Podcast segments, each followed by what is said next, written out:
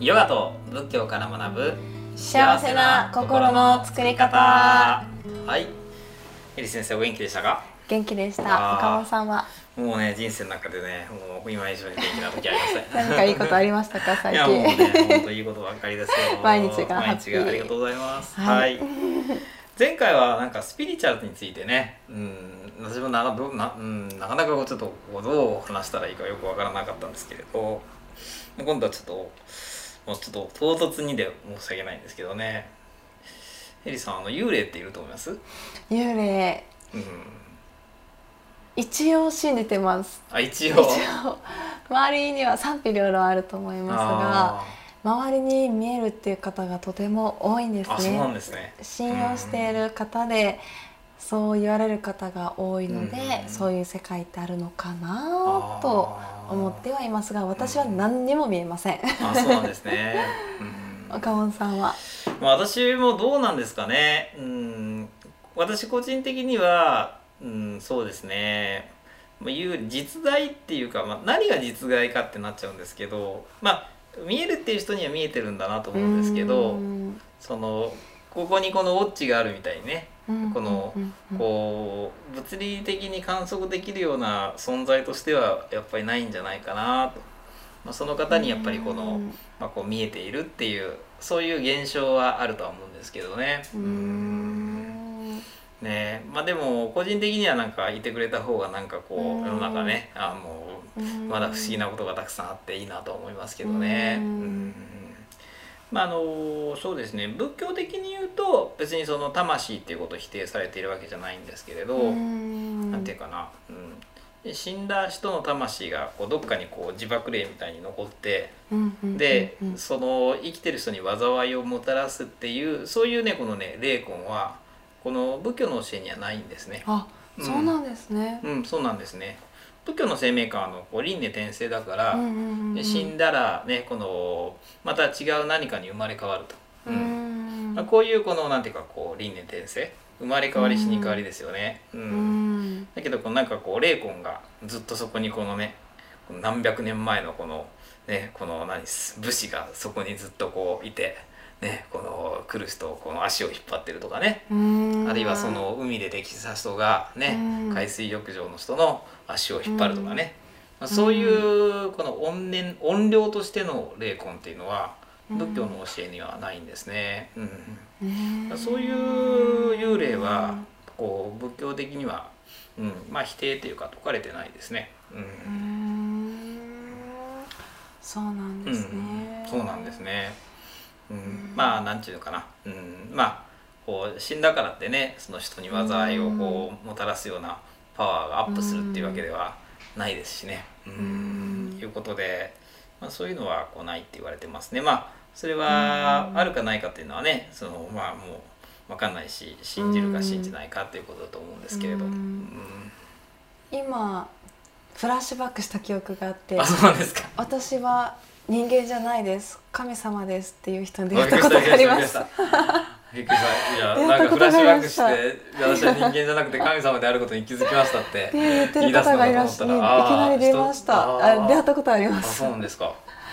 いや、でも、いらっしゃると思いますよ、そういう方もね。うん浅草で歩いていてあ東京旅行していた時に多分ちょうどその時すごい悩んでいた時期で、うん人生にでまあ悩み事があってあのくよくよしていたからかその神様自称神様と言われる方が見抜かれたんですかね。あの、声かけられて「あなた大丈夫?」っていうので、へーちょっと守ってあげるよっていうことで今私の心の状態その周りの状態を言い当てられてよくしてもらったことがありました、あ、そうなんですか。自称神様に。ええ、でもね、い。あの、なんか良かったわけですね。ううん。んでも確かにそこからグーってあ、良くなったこ。とありましたね。だからあのねやっぱりこう見えるっていう方ですごくやっぱりこう前回のスピリチュアルの話じゃないですけど、うん。感性が豊かとか、うん。あの一般の人にはないこのすごい鋭敏な感覚をこうお持ちの方ってたくさんいらっしゃると思うんですよ。うんでこの共感覚っていうんですか。例えばその、数字に色がついてこう見える人とかっているそうですね。ん。色彩と数字が一緒とかこの音に数字えっと音とこう色色彩感覚がこう同時に見えるというかね共感覚っていうのかなのを言うんですけれどだから例えばこう何かちょっとこうこの人なんかこう悩んでるなっていうものが何かこうパッとこうそういった遺留なんていうかそういったものにこう見えて後ろに何かいますよみたいな感じでこう捉えるとか。そういうふうにこう私たち一般のこう人と違うこう物事の認識の仕方能力を持ってる人はいるんじゃないかなと思いますね。思います、うん。だからあるから見えるっていうよりもその人にはそういうものとしてえその意味合いを読み取っている。うん。ということです。音楽家の方はやっぱりこのうん。その音楽で、ね、何かやっぱりこう表現したり感じ取ったり、うん。画家の方はやっぱりこのね絵で物事を表すじゃないですか。うん。中にはやっぱりこうそういったですね、えー形で、えうーん相手のこの心をね読み取ったりとか、ね、この相手のこのなんかこう雰囲気を感じ取ったりっていうことなのかなと思うんですね。だから鳥の目がやっぱり人間の目と違って全然解像度が違って多分鳥の目で世界を見ると全然違って見えてると思うんですよね。うん。で犬がですねこのうん。嗅覚と聴覚で見るうん。と多分全然この世界は違うと思うんですよ。うん。うんそのようにやっぱりこうなんかこう捉え方の違いなのかなと思いますね。うん。っていうふうに私は理解してますね。うん。ううん。ん。うん。うん。なんか見えるっていう方もうん人それぞれその分野で何か見えるとか感じるっていう方がうん。から見えてる人が同じものが見えてるかっていうと、うん。話を聞いてるところまた違う感じで見えてるのだなっていう、もう一つの感性感覚感覚が普通の人とは違う感覚感じるものがあるんでしょうね。そうだと思いますね、うん。だけどまあそういうことを突き詰めていくと実はこう私たちもね、うん。このまあ私もそういうのは特殊に見えるっていうあれじゃないですし、ね、このエリさんも見えるわけじゃないっていうふうにおっしゃいましたけど、あのじゃあこう同じ世界見え見てるかっていうとそんなこと誰も確認できないじゃないですか。うーん。一つのこのね部屋をこう見てもその部屋をこうどう見えてるかって分かんないし、うん。私が見えてるものがエリさんに全部見えてるかって言ったらうん。もう確認しようがないし、見えてないものありますあるかもしれないし実は私にしかこうね見えてないものもねあるかもしれませんよね。うん。なのでそこを突き詰めていくとうん。どう見えてるのかって実は一人一人違うし、うこんの確認しようがないんですようね。ん。哲学のうん。ね、この中に出てくるんですけれどある人が、ね、この青色を私は赤だと見えてます。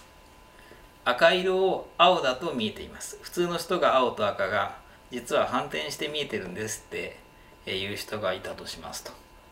でその人が言ってることが本当かどうかを確認する手立てはないそうですね論理的に。うん。だからそのエリさんと私が実は青と赤が反転して見えてるかもしれないんですけれど、あのいわゆる僕が赤だと思ってるのを青だとこう思って育ってるわけだし僕が赤だと思ってるのを青だとね思って育ってるわけだからだからこのそれが本当に違ってるのか反転してるのかを確認する手立てっていうのがないそうなんですね。哲学のえー一つのテーマの中で出てくるそうです。だからどんな風に見えてるのかひょっとしたらこのねこの明るいのと暗いのが反転してるかもしれないし、うん、白と黒が全くこう反転しているのかもしれないけれどもでもそれって実はどういう風に見えてるのかを確認するっていうことはできないそうですね。うん、だからこうね一人一人がどのようにこの世界をこう見てるかっていうのって実は誰も確認できないんですね。そういうことから言うとね、うん、まあその何かねこう見えるっていう人がね、うん、その人そういうふうに見えてるんだっていうことであって、うんまあ、それをこう否定することもできないしまた肯定することもまた難しいかなと思いますけどね。うん。うん。そういう世界があってもおかしくはないのかなってそうですね、思ってはいます。まあ、ところがですねそういう私もですね小学校1年生の時に幽霊を見たことがあるんですね。いやそうなんですね。そうなんですよ。これは本当にねあの今でもはっきり覚えてますけれどで当時も親戚中にそのことを言いふらしてたんであのなんていうかなその時の記憶がすごい鮮明だったと思うんですよね。小豆島に行った時にえー、なんかねこのみんなで夜こう花火をしてたらちょっとバンガローみたいな小屋がありましてね。で私ちょっとこのねこう離れたところでこのねこのネズミ花火じゃないやあのヘビ玉ってわかります？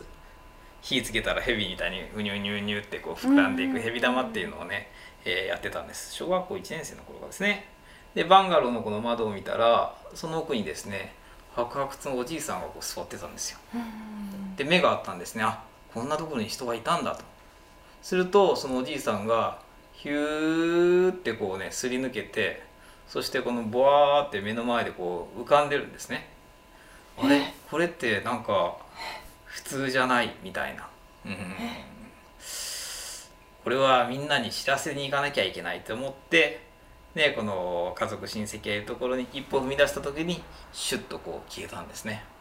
うん。まあ怖いっていう感覚よりもすごい不思議な気持ちでしたけどね。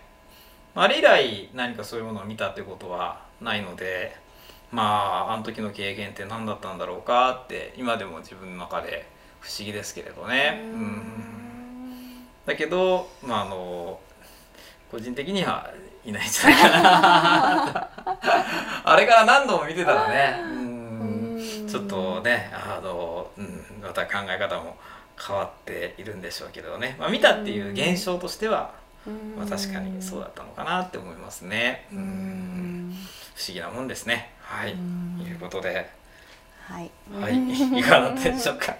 はい、今日はちょっとね、うん。はい、ちょっとこの前回の、はい、話の続きで、ちょっと雑談みたいになっちゃいましたけれど。いろいろなうん考え方が、そうですね。でも見えるっていう方はまたね、そこから何かきっと、うん。何かをこうそのように読み取っておられるんだと思いますのでね。ううん。ん、だから見えるからあるっていうところにとらわれるんじゃなくて、うん。えーそこから何かを読み取られてそういうふうにこう捉えられたということでやっぱこう意味合いっていうのをですねこの見ていくのがいいのかなっていうのも思いますね。はいいうことでありました。はいどうぞ。はい、えー私も YouTube させていただいています。エリヨガまたは北のエリで検索してください。インスタグラムではエリヨガアンダー神戸であのーヨガヨガについて発信させていただいています。はい、はいえー私あの YouTube とブッダの教えを学ぼうという Facebook ページで毎朝8時から仏教についてのライブ配信をしています。どうもありがとうございました。ありがとうございました。